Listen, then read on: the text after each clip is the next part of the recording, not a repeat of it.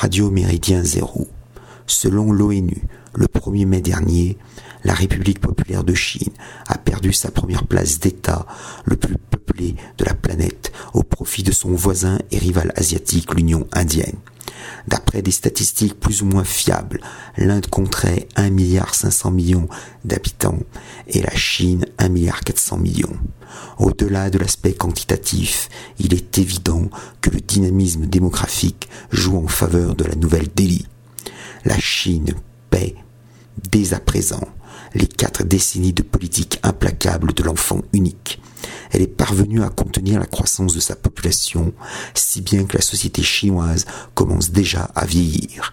Les mesures délirantes du zéro Covid sont une conséquence immédiate de cette, de ce vieillissement la question des retraites à venir dans une société pas encore opulente risque de déstabiliser le monopole politique du Parti communiste chinois à l'horizon 2040 malgré des tentatives parfois de réduction des naissances dans les décennies 1960 et 1970, l'Inde semble poursuivre une augmentation humaine inexorable. En réalité, la fécondité des Indiennes a fortement diminué grâce aux retombées effectives de l'essor économique. Toutefois, le volume humain est si ample que naît chaque année une douzaine de millions d'enfants dans un État qui n'a que 3 287 263 km. L'Inde est la clé de voûte du sous-continent éponyme qui compte le Pakistan, le Népal, le Bhoutan, le Bangladesh et le Sri Lanka, voire le Myanmar. Elle se projette aussi sur les autres continents quand on s'intéresse à sa diaspora. L'Indonésie, la Malaisie et Singapour accueillent des Indiens dont les aïeux sont venus s'installer à l'époque de l'Empire britannique. Des communautés indiennes anciennes résident en Afrique du Sud et en Afrique orientale, Kenya, Ouganda, Tanzanie, sur l'île Maurice et dans le département français ultramarin de la Réunion. Cette présence suscite parfois des conflits. Les Tamouls de confession hindouiste ont longtemps revendiqué par les armes un État indépendant au nord et à l'est du Sri Lanka contre l'avis des Singalais bouddhistes. La question indienne a durablement perturbé la vie politique des Fidji dans l'océan Pacifique. Les nationalistes mélanésiens fidjiens ne supportaient pas la mainmise économique indienne sur l'archipel, d'où une série de coups d'État à la fin du XXe siècle. Cela n'empêcha pas qu'en 1999, le travailliste indo-fidjien Mahendra Chaudhry devienne le chef du gouvernement.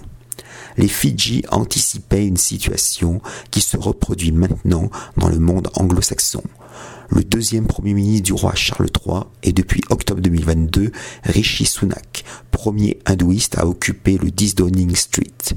Si on considère les Pakistanais comme des Indiens de religion musulmane, le nouveau premier ministre écossais s'appelle Umza Yousaf. Quant à la République d'Irlande, son premier ministre, Léo Varadkar, a un père d'origine indienne. Au Canada, le principal animateur du NPD, nouveau parti démocratique, une formation de gauche wokiste, Jagmeet Singh, est sikh.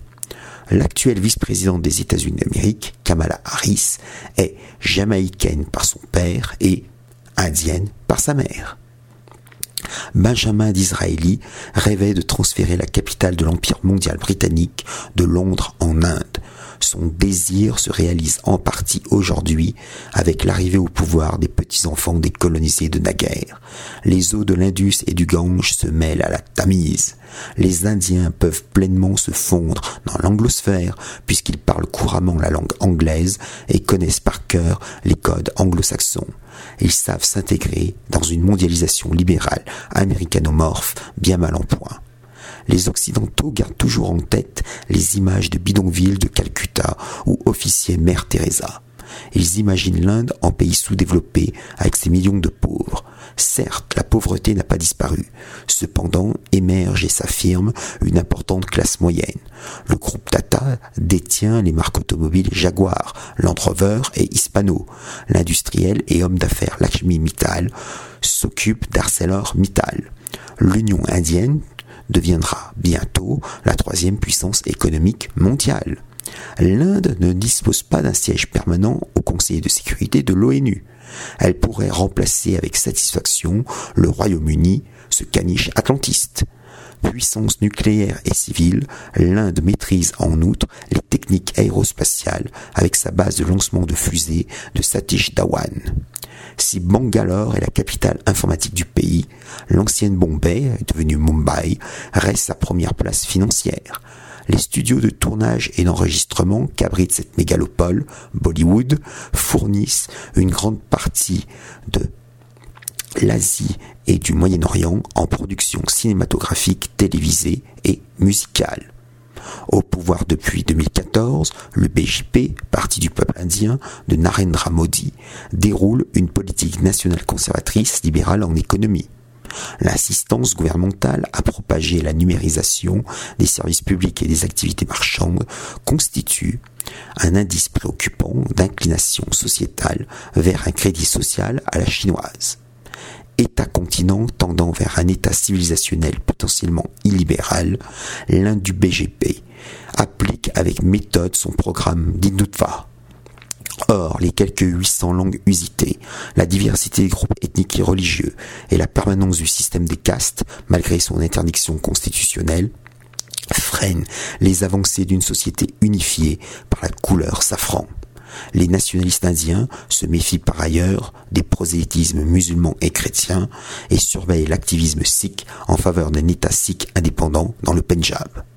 La politique gouvernementale indienne recèle enfin sa part de contradictions. L'Inde appartient à l'OCS, Organisation de coopération de Shanghai, qui comprend ses rivaux chinois et pakistanais.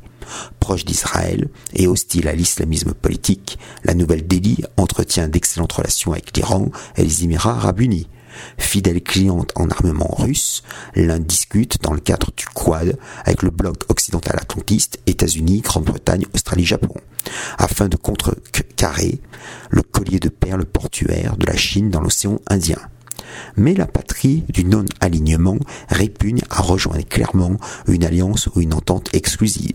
Elle préfère jouer sur les rivalités géopolitiques dans l'espoir d'en retirer le maximum de bénéfices. Ainsi vend-elle plus cher aux Occidentaux des hydrocarbures russes qu'elle a à peine reconditionnés. Quelques oracles mentionnent un 20e siècle, un 21e siècle chinois qui succéderait au 20e siècle états-unien. D'autres parient sur un 21e siècle indien du fait de la jeunesse de sa population. Conscient à la fois de ses forces indéniables, de ses atouts indiscutables, de ses faiblesses chroniques et de ses failles structurelles, les dirigeants indiens recherchent en priorité non pas une grande politique d'envergure intercontinentale, mais plutôt le contentement régulier des besoins élémentaires de leur population. C'est leur défi. S'ils réussissent, ce sera alors un immense succès. Et pour l'instant, l'Inde monde demeure toujours balbutiante. Salutations flibustières.